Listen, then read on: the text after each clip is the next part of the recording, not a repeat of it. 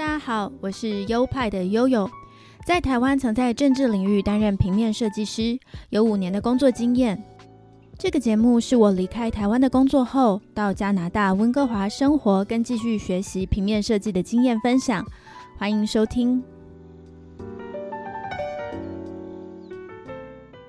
嗨，大家好，欢迎来到优派 Podcast EP 九十一，我是优派的悠悠。Hello，大家好，我是优派的 Leo。不知道你有知不知道，那个礼拜日的时候啊，是奥斯卡的颁奖典礼。哦，这当然知道啦。虽然我以前是没有任何的去看，但是这次的话，这个风声太大了。嗯，我们看过的一部叫做《妈的多重宇宙》，哇，这次真的是破纪录了，拿了最多的奥斯卡奖座哦。很夸张诶，好像二十多个奖是吧？没有啦，七个奖项，总共七个奖项。对，这七个奖项分别是最佳影片奖，然后最佳导演，他他的导演有两个人，就是一个是看起来是白人，然后另外一个看起来是亚洲脸，对。然后当然是最佳女主角杨紫琼啦，就是大家就是她她已经变成影剧版的头条了嘛。还有最佳男配角关继威，就是在戏里演他的另外一半，就是演那个爸爸的关继威。嗯，然后还有拿到最佳女配角，最佳女配角就是跟那个杨紫琼一起都长出了那个呃热狗手指的那个一个剪娃娃头的老人，嗯，白头发的。还有最佳原创剧本奖，哇，我觉得其实这部电影的剧情算是非常丰富、非常精彩，而且非常的跳跃，还有非常的富有想象力。所以我觉得它算是一个在电影史上一个非常崭新的尝试，也是一个漫画时代的一个里程碑。他拿的奖还有最佳剪辑，而这剪辑真的是非常的特殊。就是刚开始在看的时候会觉得，哦，他好像跳来跳去的很混乱，可是又会觉得他的剪辑手法、剪接的手法非常厉害，这样不停的跳剪，不停的跳剪。这部片也许有一些听众们还没有看过，在台湾翻译作《妈的多重宇宙》，它的剧情也是非常的具有特色。其实它就是着重在描写一个呃移民到美国的华人家庭，他的亲子关系啊，还有就是这个呃角色在社会上的样子，然后加了一些很多呃不同的平行宇宙的概念在里面，所以整部片看起来就非常具有创意，又相当的怪诞。我在看之前就听到相当多对这部片的好评，很多人都说是什么神作啊，或是非常非常喜欢。但是我跟 Leo 看了以后，其实我们都觉得还好，诶，嗯，对对，这部影片，呃，我在看的时候会觉得很累，因为节奏太快，然后需要消化的东西太多，然后有时候觉得它的技巧有点，我我直接说就觉得有点太炫技，嗯所以让我觉得没有办法那么投入在他其实情感层面蛮重的这个剧本上。Leo 你怎么看？老实讲，我真的是因为因为一看之前的话，你就有跟我讲说这部戏有很多好评嘛，嗯所以我是带着一个很期待的那个去看这部戏的。啊、其实看的时候，呃，当然会有那么一下是会觉得，哎，这个戏的那个编剧其实蛮啊、蛮新有蛮有创意的。但老实讲，我觉得呃整部戏看下来的话，我觉得没有呃真的是很非常的很哇哦这样子。嗯，对，不知道哎，我想呃可能是期待太大，然后导致到最看完的时候，可能就觉得对不对？还好。有点对，有的就就觉得还好，没有，嗯因为甚至我觉得现在我他我已经把那个剧情已经忘得清 清清楚楚了，真的，忘得一干二净。一干二净了。老实讲，你说的这部戏讲的主要是什么？真的是我只能简简单单跟你讲一下，可能就开头结尾这样子，嗯嗯嗯中途里面的那个穿梭啊，嗯，或者说这部戏里面的精华，其实我真的是在很难讲出来。的。嗯嗯，也是但跟我的那个可能短期也有关系，但但真的是没，我觉得如果要我评的话，因为我其实去年的戏看的也不多了，美国的片，嗯，但是要我评的话，我我可能也会评他，因为我真的是这去年也看的戏比较少，对，但我觉得不至于说能得到这么多的殊荣，嗯，这是我的感觉，嗯就他没有解没不也可能也许去年的戏可能真的是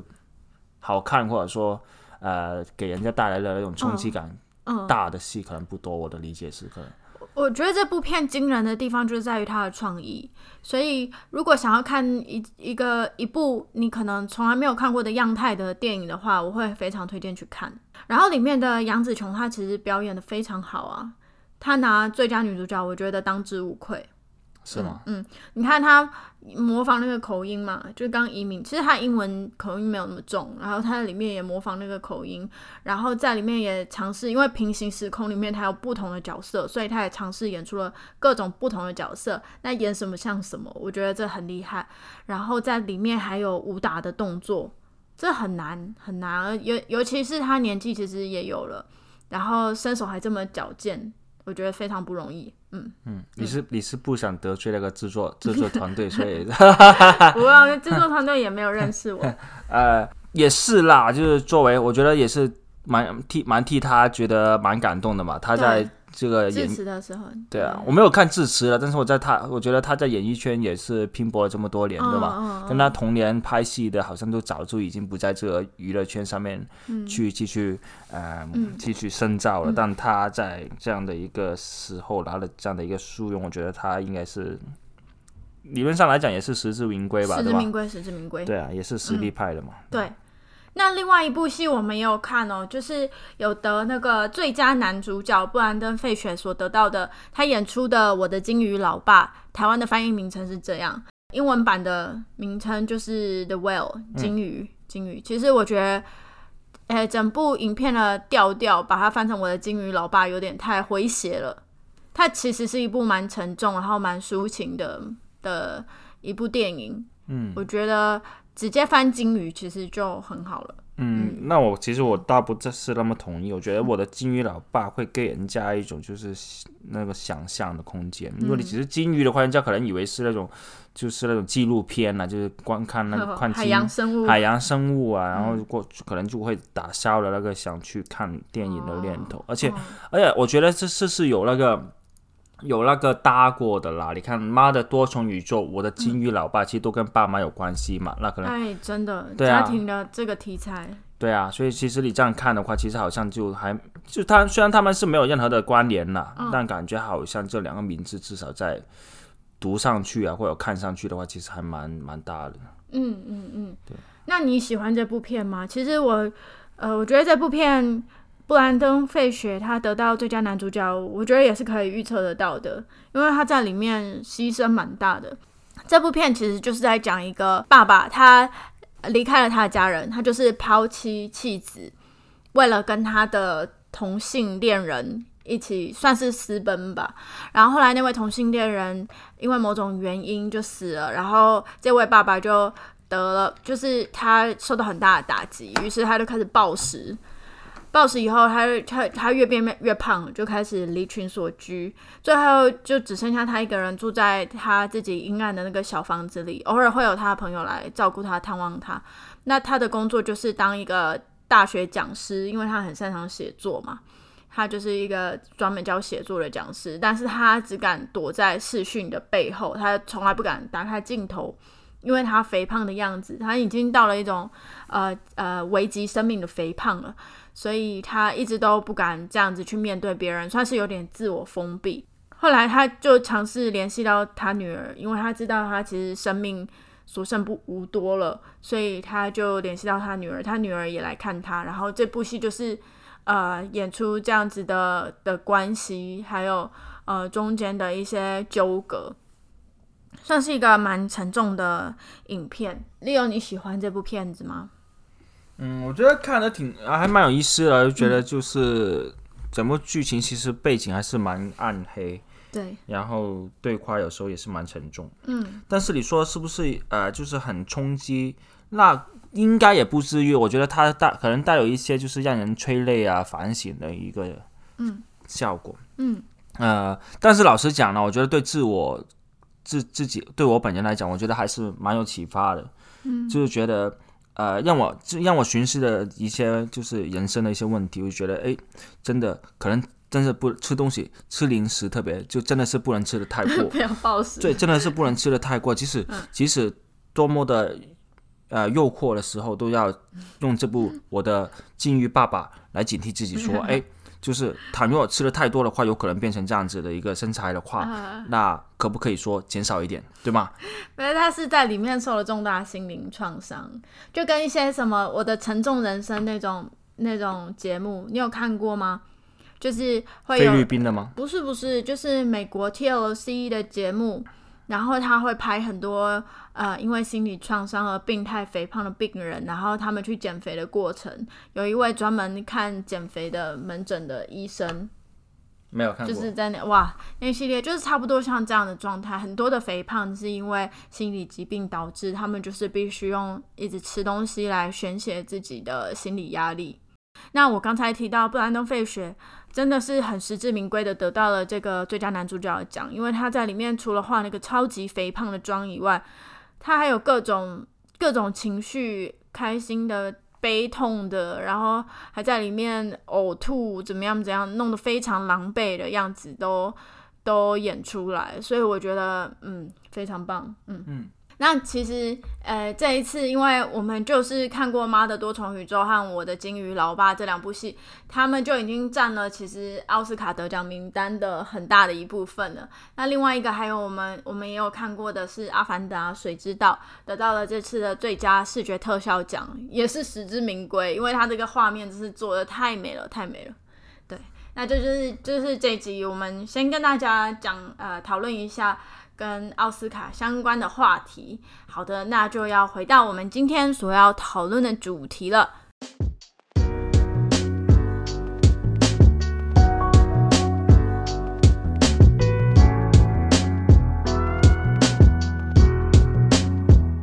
我们这周日啊，就是刚过去的那个周日嘛，迎来了日光节约节。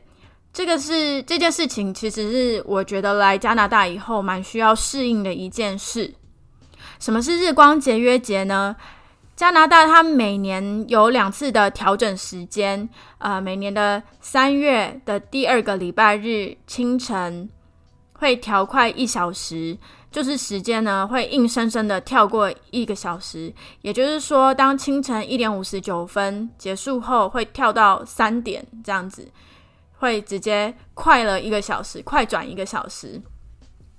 然后到冬天，也就是十一月的第一个礼拜，会再调回原本的时间，所以一年会调两次时间。调回来的那天过完一点五十九分，又会变成一点，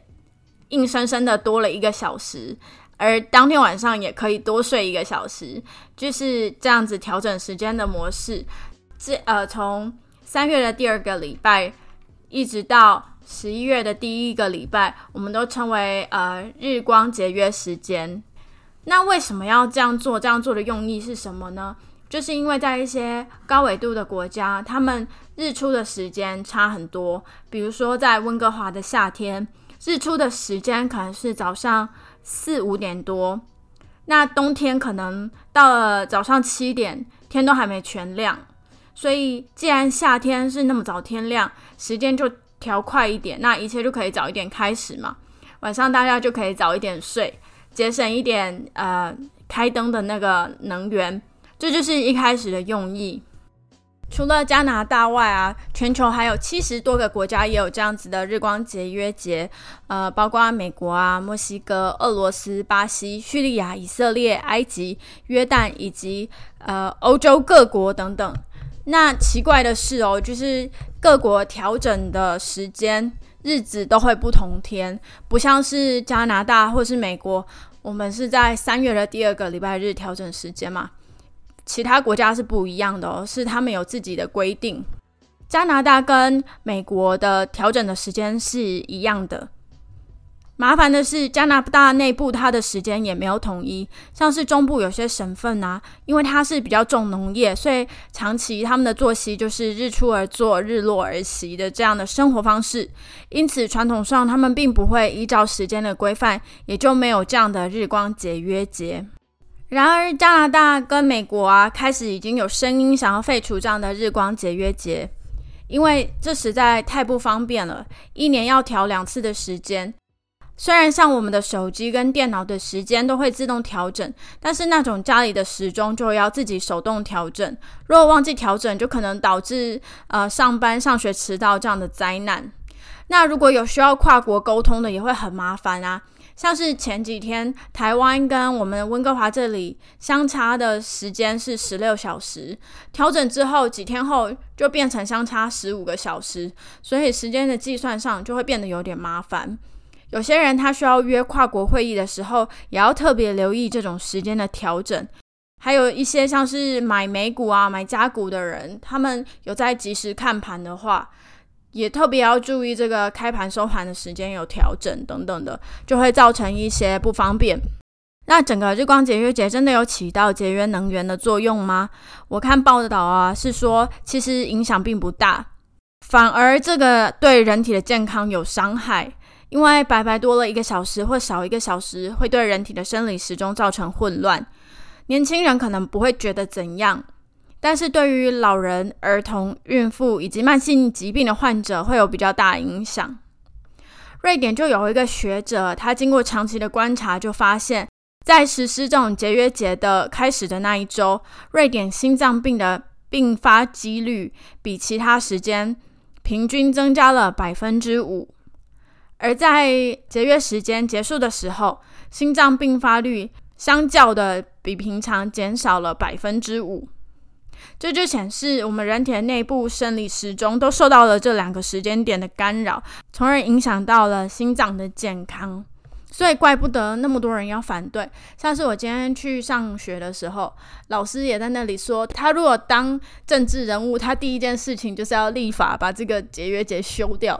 然后很多同学也在附和他说：“对啊，有这样的节日，其实根本没有造成任何的差别。”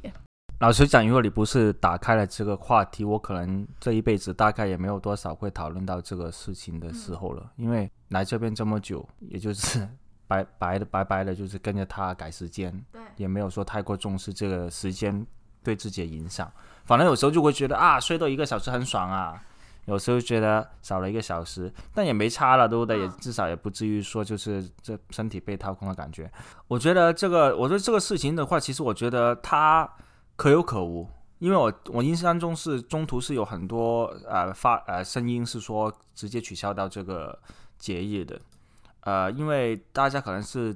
意识到这个节日的那个用意其实啊不一定很大，而且有时候还因为有些人可能他。比如说他的手机的型号比较旧，或者说怎么样，他可能手机没有那个自动更新的这个功能，或者说他懒得去这样调时间或怎么样的话，那有可能会间接的会影响到他那个时间准确的时间，那这样子就会比较呃不方便。对，对于平时的一些呃可能上班的时候是更加的明显吧。我想，我记得好像早期的时候手机其实是没有这个功能的吧，我印象中。但后来是自己会调，那自己会调的话呢，至少就是会更加的安心了。但是至少你刚才所讲的那个人说，呃，心心脏病率多了百分之五的话，我觉得至至少是一个他有做过研究的一个数据嘛。那反而是对人有害的，对吧？其实我不算是生活有被影响到太多的人，因为他调整的时间都会设在像是凌晨两点这种，呃，我在睡觉的时间。只，所以我其实不太有感觉到它的差别，必须要人家提醒的我才才记才记起来。哦，对吼，就是有调整时间。但是就是在跟台湾的朋友联络的时候，有时候嗯要记一下，现在是时差几个小时，有时候十五，有的时候十六，这一点我会觉得比较麻烦。那我个人的意见上，我是觉得如果可以拿掉，当然很好，因为我觉得其实这样的日光节约节用处不大。嗯。我非常同意你的想法，看来我们都是 on the same boat，啊，对吧？是这样子的，但是我觉得我还是有一说一，不能说啊，完全都是反这个节义的。我觉得它能带给我们唯一的好处，或者说我自己认为它带给我们唯一的好处，就是比如说上班，因为我是有点那个呃焦距嘛。呃，社交恐惧，所以社交恐惧有有点有点，有点，社交恐惧，所以当就是跟同事啊，呃，没有话题的时候，那至少这样的一个日光节约节就可以带来一些额外的话题啊，比如说，对不对？平平时聊完天气、聊完空气的时候，没什么聊的时候，至少突然多了这样一个节日可以聊一下，这样。你也你最近可以聊奥斯卡，嗯。为了避免让别人感觉到我的无知，我觉得可能 或者是你可以把平常那个优派 podcast 的话题拿出来聊一聊，啊，其实也是对，这这确实我？对，这这确实是有平时有带到出来的东西。对，确实这节日的话，我觉得我不知道它还能持续多久诶，因为其实一直都是有社会的那个社组织来反它，嗯一直都是说啊将要去被取消或怎么样，但好像一直都没有被取消。嗯，嗯，I don't know，但是。这个节日的话，真的是对大家来讲的话，真的是好像困扰比较多吧。就过过每一段时间都要改一下时间或怎么样的。对啊，其实老实讲，你多一个小时，少一个小时，其实真的是对自身没有太大的影响。嗯，对啊，有时候可能可能会觉得赚了，那其实理理论上的是也没有赚到多少。还是要还回来的嘛。好的，那就是今天我们所讨论的一点点算是小知识性的话题喽。希望大家会喜欢，喜欢的话也将这一集分享给你的亲朋好友们。本节目有官方的 IG，IG 账号是优派底线 Studio，拼法是 Y O P I E 底线 S T U D I O。最后，本节目有赞助的机制，赞助的链接就在每集的节目说明里面。谢谢您收听到这边，那我们下周同一时间再会喽，拜拜。谢谢大家今天的支持，也希望将来的话可以提供大家更多创新的内容。拜拜。